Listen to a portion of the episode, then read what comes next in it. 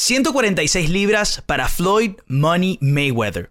145 para Manny Pacman Pacquiao. Las estrellas más dominantes en los últimos 15 años se enfrentaban por primera vez. El MGM Grand de Las Vegas preparaba una velada que sería el epicentro del mundo en el 2015. La sonrisa de Manny brillaba durante la ceremonia de pesaje. Floyd, serio y portentoso, demostró seguridad al bajarse de la báscula. Frente a frente, el filipino y el americano no parpadearon por un minuto completo. Zurdo contra ortodoxo, una clásica escena del boxeo de antaño. Desde Ray Robinson y Kid Gavilán en los 40, o Duran y Leonard en los 80, Pacquiao versus Mayweather continuarán el legado de estas peleas legendarias. Con la denominación de la pelea del siglo, el peso del evento cargaba con energías del pasado. Esto es Rivalidades del Deporte. Un podcast de Hispanic Sports Media con Nelson Pérez como Manny Pacquiao y Alexis Espejo como Floyd Mayweather Jr.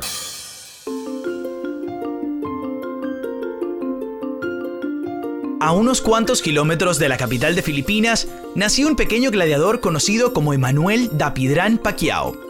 Bajo el régimen dictatorial de Ferdinand Marcos, Manny vivió una infancia dura por las ineficiencias que había en el pueblo de Kibawe, Aprendió a los golpes, como dice el dicho, pero gracias a las injusticias que vivía por la pobreza, su ambición por ser el mejor del mundo no hubiese prosperado. En 1995, Pacquiao decide llevar sus talentos a Manila, con la intención de probarse con los mejores pugilistas de la capital. A sus 16 años debutó e impresionó a todos los asistentes con su tremenda velocidad.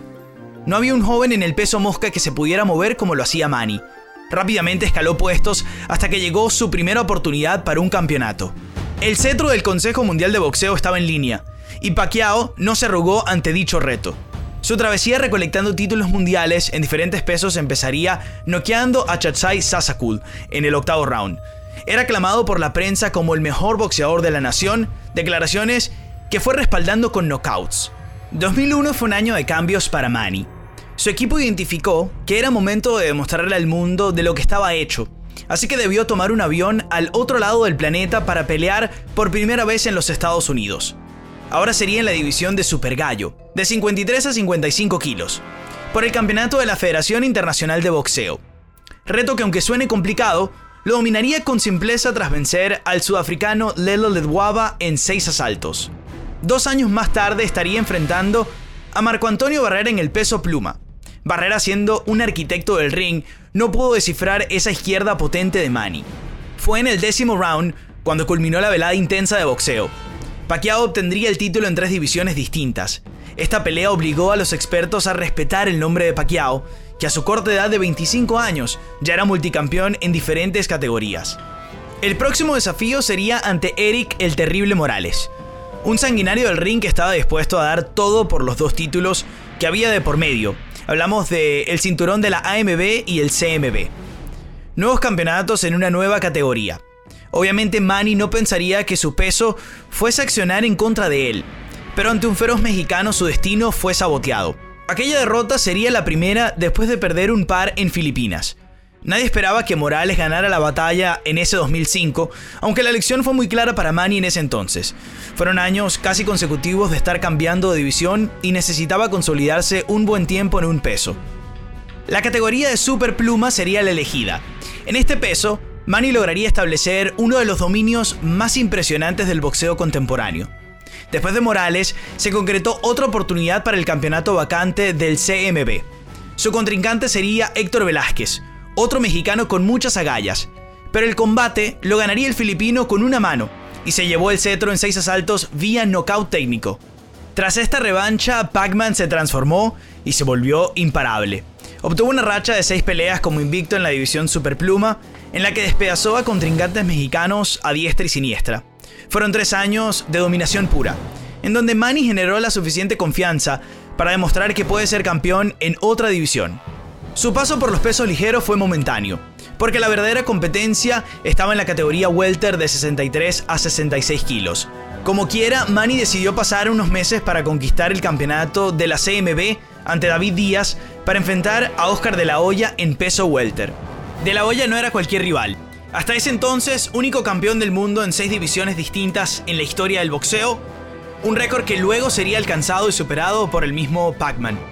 Manny era considerado como el mejor libra por libra del boxeo hasta ese momento. Sin embargo, era su primera pelea en el peso welter, mientras que De La Hoya venía de perder su título de los medios ligeros ante Floyd Mayweather Jr.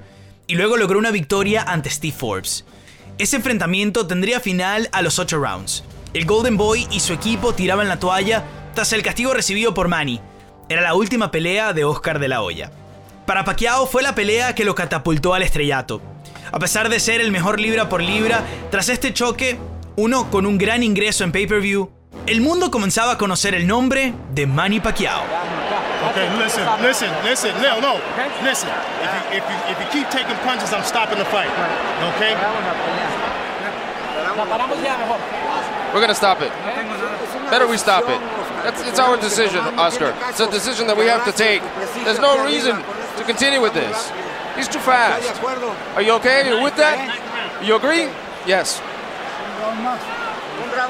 One more round, or is that it? Is that it? Right now, you're here. The corner is wanting to stop the fight. Is that it? Yeah, that's it. Let's, let's finish it. That's it. Let's go. Fight is over. Manny Pacquiao has beaten Oscar De La Hoya. And it was the right thing to do. This was the last thing of all the choices we expected to see in this fight, which was a one-sided fight for Manny Pacquiao.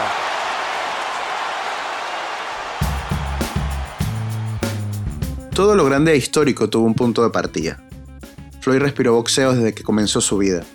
Podría decirse que lo llevaba en su sangre, en su ADN. Su padre y dos de sus tíos no solo se dedicaron al boxeo, sino que también fueron realmente exitosos y hasta campeones mundiales.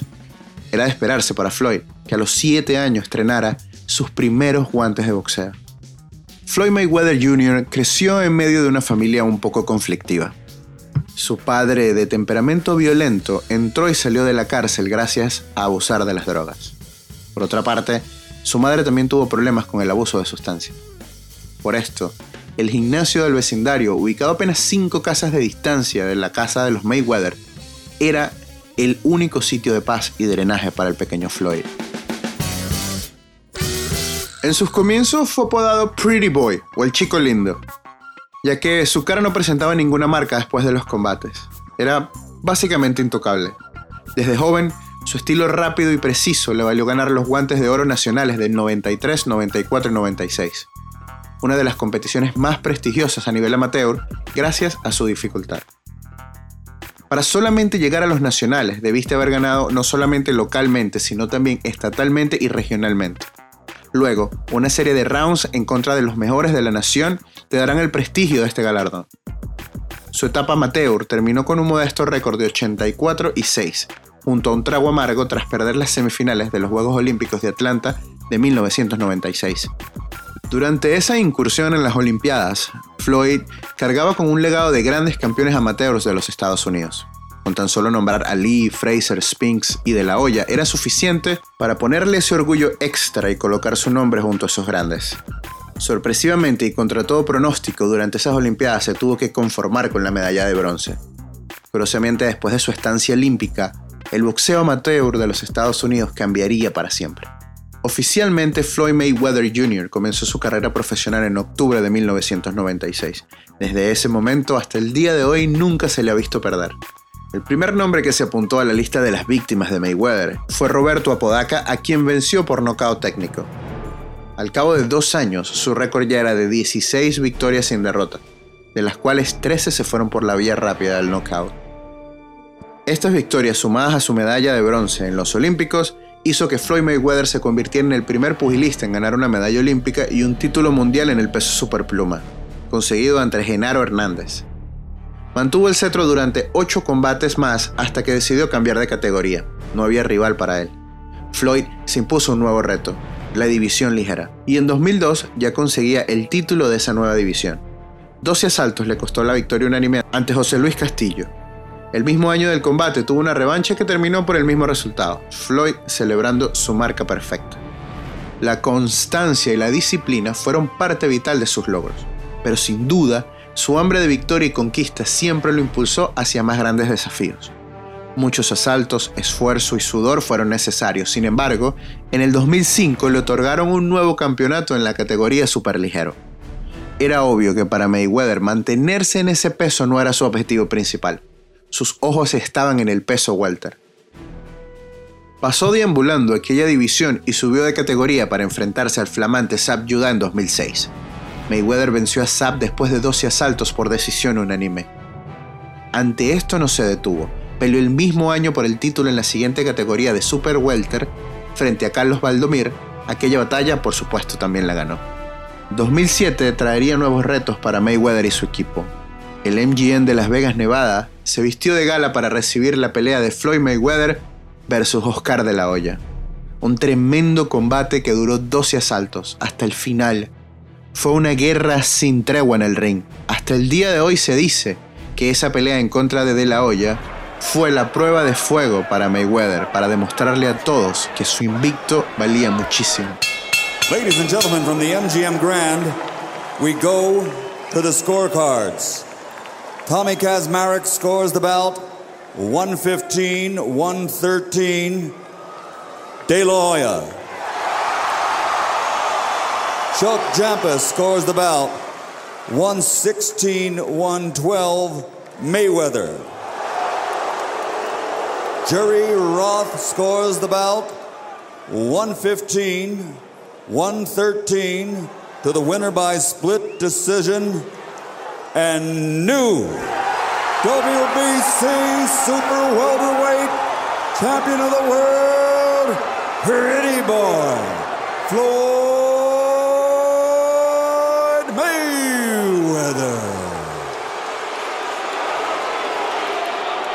Many in the crowd unaware apparently that it was De La Hoya's title which was at stake, ready to celebrate when Michael Buffer said new, thinking that that meant their guy had won. But no, it was De La Hoya's title in this Mayweather's first trip to 154 pounds. And how about those scores, Emmanuel? I think the scores you couldn't argue with. It was, it was a competitive fight. Y por supuesto, cuando dos grandes peleadores se suben al ring, la polémica nunca va a faltar. La decisión, algunos la catalogan como polémica, pero sin embargo se inclinaron a favor de Mayweather, quien de esta manera consiguió el título en su quinta categoría. Y por si fuera poco, en el mismo año regresó a la división welter, jugándose su título ante el retador Ricky Hatton, el poderoso inglés que venía con un récord perfecto de 43 victorias sin derrota. Terminó acabando en el décimo asalto por la vía del knockout técnico. Nadie podía vencer a Mayweather. Para final de ese mismo año 2007, Mayweather anunció su retiro del boxeo. Necesitaba de alguna forma replantear su carrera, entender su posición en el deporte y posicionarse como una de las atracciones principales del pugilismo. No era ningún desconocido, por lo cual como regla de oferta y demanda, Mayweather ya no estaba disponible para pelear con cualquiera. El retador no solo debía probar que era bueno, sino que era también digno de subirse al ring con Money. Obviamente Mayweather no nos iba a dejar así, y con su naturaleza de showman, solo le tomaría dos años más para regresar al cuadrilátero de nuevo. Esta vez lo hizo para hacer añicos a Juan Manuel Márquez. El pugilista mantuvo su estilo y defensa hermética. Ganó el combate por decisión unánime y alargó su racha histórica. 2010 era el año. Floyd Mayweather estaba rankeado como el mejor libra por libra del momento y Manny Pacquiao lo perseguía al ser el segundo.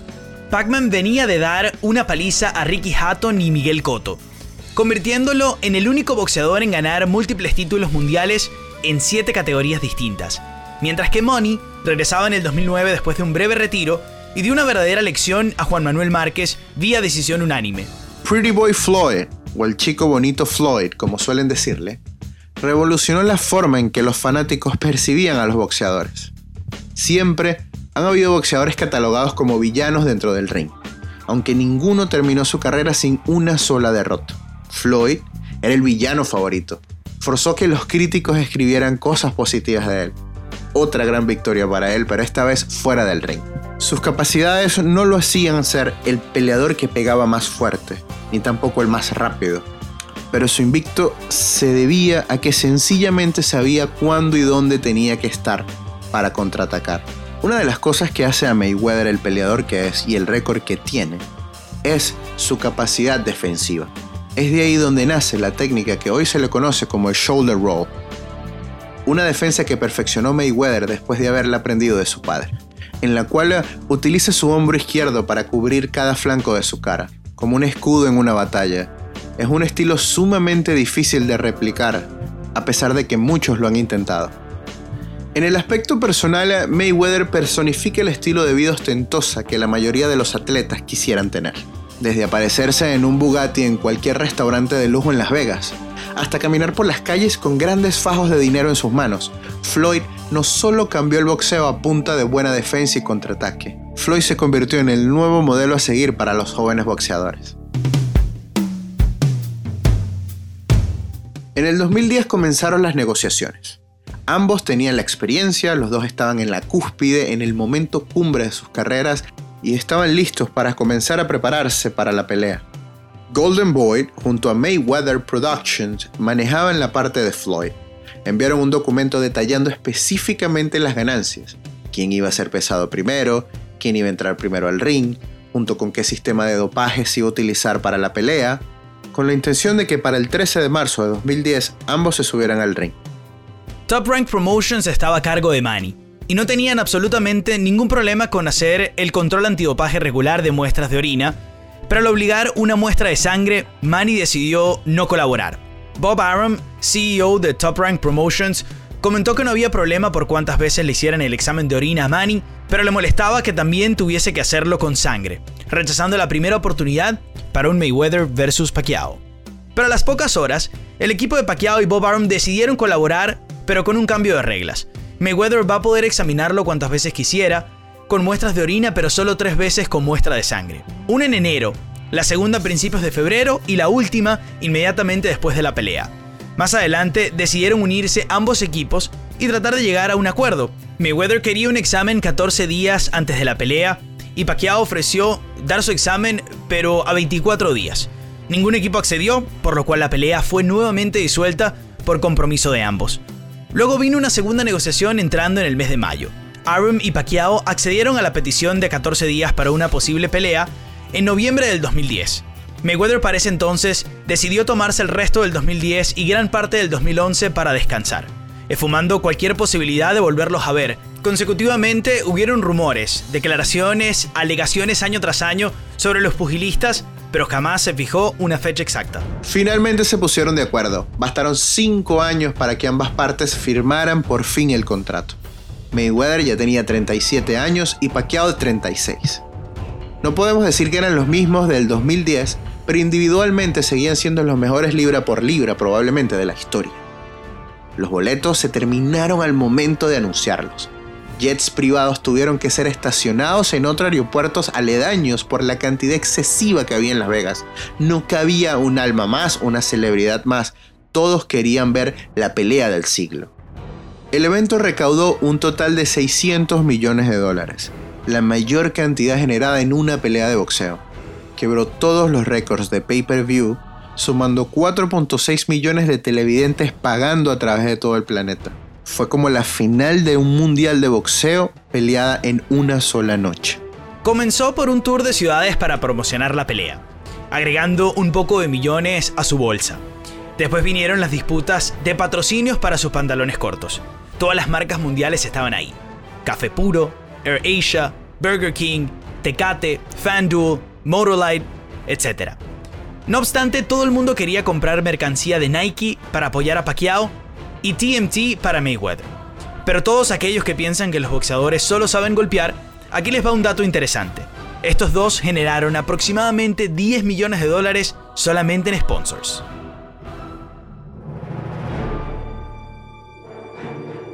Todo estaba listo para la pelea del siglo. El MGM Grand de Las Vegas estaba a punto de explotar. Los casinos reventaron de tantas apuestas y ambos guerreros se encontraron frente a frente en el ring listos para combatir. Como la mayoría de las grandes peleas, esta también comenzó suave, ambos estudiándose a ver cuál era el error que cometía el contrario para contraatacar, para golpear fuerte y tomar y vencer cada round que podían. Lentamente Floyd Mayweather empezó a desarrollar su estilo. Man intentaba descifrar el desplazamiento de su contrincante para conectarlo sin embargo solo alcanzaba a rozarla. Una vez más, la sigilosidad de Mayweather se hacía presente. Durante el cuarto round parecía que Manny iba a emparejar las cosas, pero se le hacía muy difícil penetrar la defensa de Mayweather. Floyd, con su inmensa categoría y sabiduría, no arriesgaba mucho. Sabía que poco a poco iba envolviendo a Manny Pacquiao. En el ecuador de la pelea, parecía que Manny Pacquiao tomaba un segundo aire, llevándose así el sexto round, pero no podía hilvanar dos buenos rounds seguidos gracias a la eficiencia de Mayweather y su shoulder roll. Los siguientes asaltos fueron claramente dominados por Mayweather, y la pelea fue llevada a la decisión de los jueces. Más que todo, se voltearon a ver sonriendo por la inmensa fortuna que generaron en tan solo 47 minutos. Ladies and gentlemen, after 12 rounds of boxing here at the MGM Grand, we go to the scorecards. Judge ringside, Dave Moretti scores about 118 to 110. Judges Bert Clements and Glenn Feldman both scored about the same 116 to 112. All three in favor of the winner by unanimous decision. He is now the unified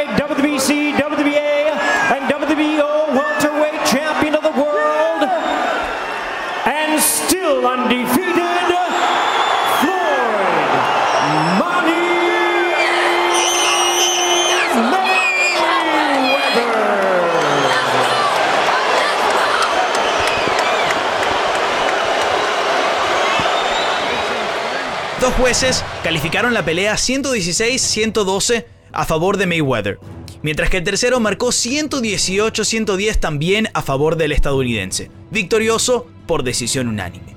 Floyd fue el claro vencedor. Marcaba la pauta con sus desplazamientos y velocidades, Manny trataba de alcanzarlo y forzaba a recortar los caminos del estadounidense, pero aún era imposible identificar el siguiente paso. Fue una pelea que no necesitaba continuación ni trilogía. Combatieron, se entregaron y consiguieron lo que jamás había conseguido un par de pugilistas en un evento. Finalmente, cada quien se fue por su propio lado y jamás se volvió a tocar el tema de Mayweather versus Pacquiao. Floyd Mayweather Jr. peleó una vez más en el 2015 ante Andre Berto, quien francamente no le llegó ni a los talones de Floyd, tampoco lo pudo encontrar. Anunció nuevamente su retiro invicto y al cabo de dos largos años regresó al ring. En 2017 alistó a Mayweather de 40 años para un combate contra el campeón de la UFC, Conor McGregor, quien había boxeado antes como aficionado antes de pasar a las artes marciales mixtas, pero que por la característica también de showman lucía como una muy buena oportunidad para generar dinero, y terminaron así vendiendo 4.3 millones de pay-per-view, siendo la segunda mayor cantidad en la historia. Quedaba demostrado que sin importar el contrincante, Mayweather era como su sobrenombre, Money. Con todo y sus 40 años de edad, el rival no fue suficiente para Mayweather, colocando de esta manera su récord a un legendario 50 victorias sin derrota, igualando al impresionante Rocky Marciano, el único que había logrado esta hazaña anteriormente. Mayweather es uno de esos peleadores que siempre debe regresar al cuadrilátero para alimentar a su ego y su superioridad de quien enfrenta, en 2018 regresó a boxear en una exhibición en Japón ante una promesa de las artes marciales mixtas, Teshin Nasukawa. Tampoco tuvo suerte el japonés. No era ninguna competencia, solo negocio. Mayweather ganó 9 millones de dólares por aquella pelea en la cual duró apenas 139 segundos, lo que equivale a unos 68 eh, mil dólares por segundo. En la actualidad se rumora que Mayweather estaría negociando una pelea con la estrella de YouTube Logan Paul. Su pelea estaba pactada para el 20 de febrero, pero fue pospuesta por razones contractuales. Por otro lado tenemos al guerrero Pacquiao, que a sus 41 años sigue estando entre los mejores del mundo. Cuatro décadas continuas dominando el deporte en ocho categorías distintas, único boxeador en lograr esta hazaña. Después de la pelea con Mayweather ha tenido un saldo de 6 peleas ganadas y una derrota. Aquella derrota con el australiano Jeff Horn ha sido catalogada como una de las decisiones más polémicas en los últimos tiempos. Pero Manny siendo Manny no dejó que lo afectara y continuó su carrera mientras que Horn quedó en el olvido. Un hombre sensato, tranquilo y que siempre ve hacia adelante. Su pasividad e interés por ayudar a los demás lo llevó a formar parte del Senado de Filipinas. Ayudando a los más necesitados y promoviendo nuevas leyes que constituyan un mejor país. Que se haya hecho pública, no existe una amistad entre Pacquiao y Mayweather. Simplemente eran dos socios en un negocio bastante lucrativo para los dos. Por un lado, Mayweather felicitó a Pacquiao en su última pelea frente a Keith Thurman y sigue en contacto de vez en cuando. Floyd ahora está a cargo de su promotora formando boxeadores de carácter. Caso como el de Jevonta Davis, campeón en la división superpluma que está llamando la atención de todos. Manny sigue involucrado en la política y entrenando para su siguiente combate. Se dice que habrá una pelea ante el campeón de las 146 libras, Terence Crawford. Otros mencionan el nombre de Conor McGregor. Pero a este paso, Manny pudiera estar peleando a los 50 años contra el prodigio de Mayweather.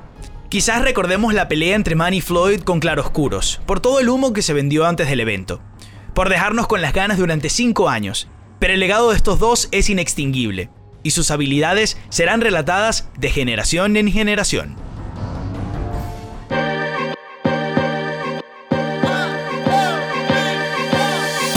Esto fue Rivalidades del Deporte, una producción de Hispanic Sports Media.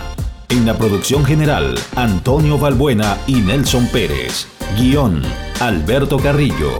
Datos y verificación, Ana Valeria Reyes. Edición y musicalización, Héctor Arrieta. En la narración, Nelson Pérez como Manny Pacquiao y Alexis Espejo como Floyd Mayweather Jr. Para más información, síguenos en arroba rivalidades piso podcast o visita www.hsmamerica.com. Bueno, Alexis, eh, terminamos el tercer episodio de Rivalidades del Deporte con esta rivalidad que tiene un, toque distinto, porque es una rivalidad que solo compartió un, eh, un enfrentamiento, y sin duda ese fue el gran reto, ¿no? Armarle la historia a través de ese único enfrentamiento y de todos esos intentos fallidos que se dieron, de estos dos, eh, de estas dos fuerzas dominantes del boxeo en esta época. Sí, eh, una de las cosas que creo que ha perseguido la carrera de Mayweather durante los últimos 5, 10 años de su carrera es buscar quién era ese peleador que por fin lo iba a vencer.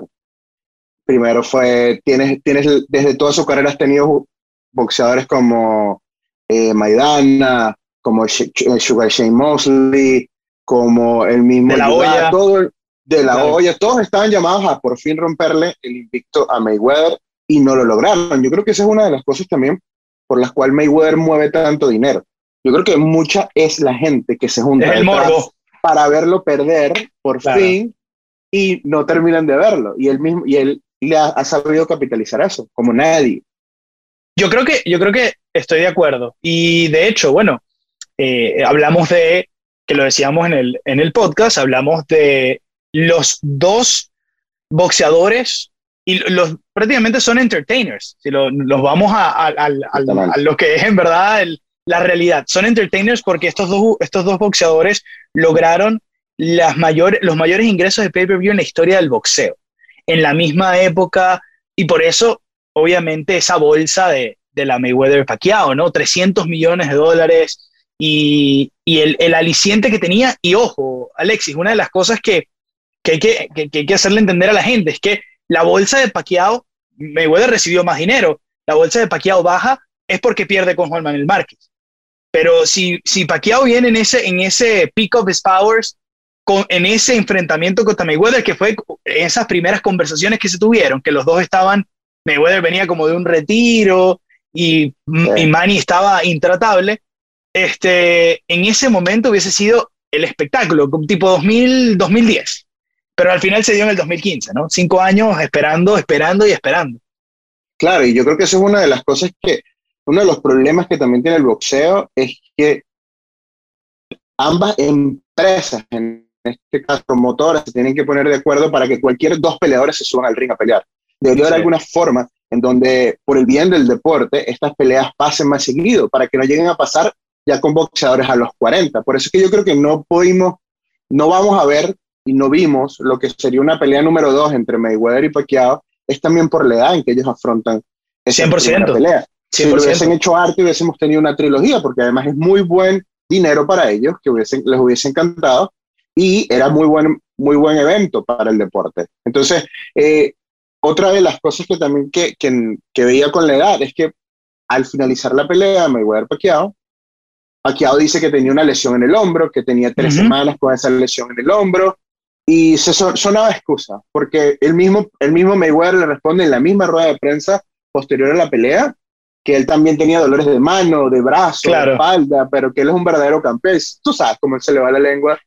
Y yo soy un verdadero campeón, yo siempre encuentro la manera de ganarlo con las mentiras. Pero otra de las cosas que yo considero que han pasado por alto, sobre todo en la carrera de, de Mayweather, es que él es una persona que no solamente tiene buena defensa porque no lo pueden tocar y es pretty boy y termina la cara bonita y todo esto. Él también ha recibido buenos golpes. tú ves la pelea, eh, peleas con Maidana. La eh, Maidana. La pelea con Maidana es la pelea en donde a Mayweather le han conectado de mejor forma en su carrera. No, y, en un momento. Y, tú ves Mosley también le dio durísimo. Y tú ves como eh, él incluso con Judá, incluso creo que también toca el piso y se vuelve a parar y él sigue adelante y además de que tiene nunca ha sido tumbado nunca ha sido tumbado Floyd Mayweather en su carrera pero hay pero cuenta hay una que cuenta porque tocó con el con el guante el piso y es como que no es tumbado como como tumbaron a como Márquez tumba paqueado que lo dejó puso a dormir ¿no? lo desmayó eh, exactamente es que toca el toca el guante con el piso y se levanta ahí mismo, lo cual es que tiene buena mandíbula, como dicen en el argot del, del boxeo. no solamente es puro hombro y, y defensa. Total, Totalmente, y eso es algo que, también la gente tiene que tener muy claro. El boxeador entrena además para dar golpes, para recibir golpes. O sea, eso es parte del deporte. O sea, tu, tu, tu quijada, tener una mandíbula fuerte es una clave para tener una carrera exitosa en el boxeo. Y, y, y, sin duda Mayweather la tiene, y Mayweather tiene ese shoulder roll, ese estilo defensivo, en donde su hombro hace una protección a su cara que es, e, y, es magistral, Alexis. O sea, no, aquí no vamos a maquillarlo de que, de, que, bueno, no, sí, no es el más vistoso, sin duda no es el más vistoso, pero estar 50 veces en el cuadrilátero y salir ileso y ganar 50 peleas a nivel profesional contra los mejores peleadores del mundo, o sea, hablamos de Canelo Álvarez, Manuel Márquez, Oscar de la Hoya, Miguel Cotto, Maidana, sea, estamos hablando de, puro, puro caviar y Mayweather está invicto. Terminó su carrera invicto, vamos a ver si Logan Paul le hace la maldad. No creo, bueno, esa es no, sin duda no. también en cómo, en cómo ha evolucionado o en algunos, en la vista de, los puristas, el caso de nuestro guionista, eh, el boxeo ha involucionado con respecto a que ya no necesitas tener a otro gran boxeador enfrente, porque la segunda pelea con mejor pay-per-view en la historia es la Mayweather contra Conor McGregor. Contra Conor McGregor Entonces, cualquier persona que coloques enfrente de Mayweather va a garantizar un buen evento. Yo creo que por eso también... El, Alexis, en, el, en el top 10 de los máximos pay-per-view está la pelea de Logan Paul contra KSI. Sin desviarnos del tema, pero solo te quiero reforzar tu punto. No, tal cual. Y la, la cuestión de, de, Mayweather es que él sabe lo que vende y él confía en sí mismo de una manera que muy pocos boxeadores lo tienen. Y tú no ves esa duda en el cuadrilátero que otra de las cosas que yo veía de, de, esa pelea que nos faltó decir en el guion era que, tú sabes, el cinturón que se llevaron, imagínate tú tan ostentosa que fue esa pelea, el cinturón solamente valía, tiene un valor de un millón de dólares en esmeralda, diamantes, claro, como no ganaron casi millones, le das un milloncito más en un cinturón, ¿no? Lo cual me parece eh, increíble y los, los, tentosos, que era 250 mil dólares valía el ticket ahí en ringside. No dejaron que ninguna celebridad fuera gratis, porque a las celebridades les encanta gratis las peleas. Y todo el mundo tenía que pagar, y todo el mundo pagó, y, era, y es algo que capaz no, no volvamos a ver en, en, ningún otro deporte en mucho tiempo, porque no tenemos multitudinario. Sí, exactamente. Es verdad. Se unieron y, y nosotros vamos, hacemos la explicación por qué quisimos hacer el, el episodio de Mayweather Pacquiao, porque nos pareció una rivalidad que compartieron una etapa eh, juntos, eh, ambos se cambiaban el título del mejor libra por libra, ambos crecieron y subieron siendo multicampeones de división, cambiando de peso, eh, afrontando nuevos retos, y compartieron una época sin verse hasta el final, hasta el final de sus carreras prácticamente. Entonces, quisimos hacer esta rivalidad y quisimos contarles esta historia de esta forma porque nos pareció apropiado que dos de las figuras más grandes de la historia del boxeo en nuestra, en nuestra generación tuvieron esta, esta historia compartida en la cual solo se enfrentaron una vez, pero queda el y qué pudo haber sido si se hubiesen enfrentado otras veces y todo lo que nos deja, todas las ramificaciones. Pero sin duda, dos de los mejores peleadores de la historia. Pacquiao, único eh, multicampeón en ocho divisiones. Diez títulos en ocho divisiones, sí. O sea, diez títulos, pero en ocho divisiones distintas. El único de la olla era el, el, el único que había logrado en seis divisiones. Pacquiao lo empata y luego sube dos. Y Mayweather 50 y 0.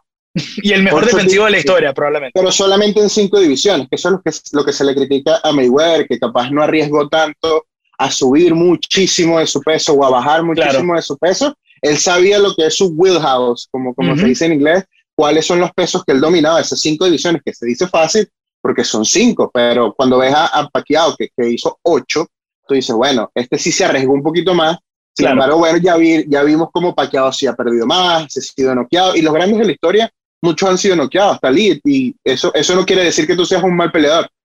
Pero en el caso Es muy difícil salir ileso en este deporte. En, ese, en el boxeo es muy difícil no, no perder. O sea, puede, un lucky punch, es parte del, es parte del deporte. Eh, y sin duda eso le da mucho mérito a, a, a, Mayweather. Lo que sí tiene Pacquiao a su favor es que siempre tomó las peleas que eran y, eh, y se arriesgó, como dices tú, tal cual. Una de las de esas primeras derrotas, la que fue con eh, el terrible Morales, que pierde porque había saltado prácticamente dos divisiones.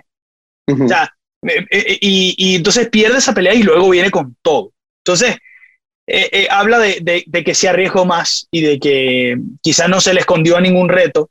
Bueno, cuatro peleas contra Juan Manuel Márquez, que ya se sabía el poder de Márquez sí. y, y, aún así fueron cuatro peleas. Entonces, eh, bueno, espectacular y, y, sólido episodio 3 de, de rivalidades del deporte y venimos con todo.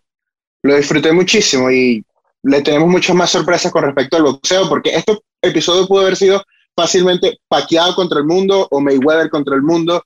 Simplemente por eso fue que nos gustó tomar eh, este episodio y esta rivalidad, porque se encontraron, como tú lo dices, en algún punto en su carrera, dos grandísimos peleadores que están, van de seguro al Salón de la Fama del boxeo. Y de verdad que lo disfruté muchísimo y la, los, los, episodios de boxeo van a ser bastante divertidos, al igual que los otros. Así es, hermano. Nos vemos el próximo domingo. Seguro.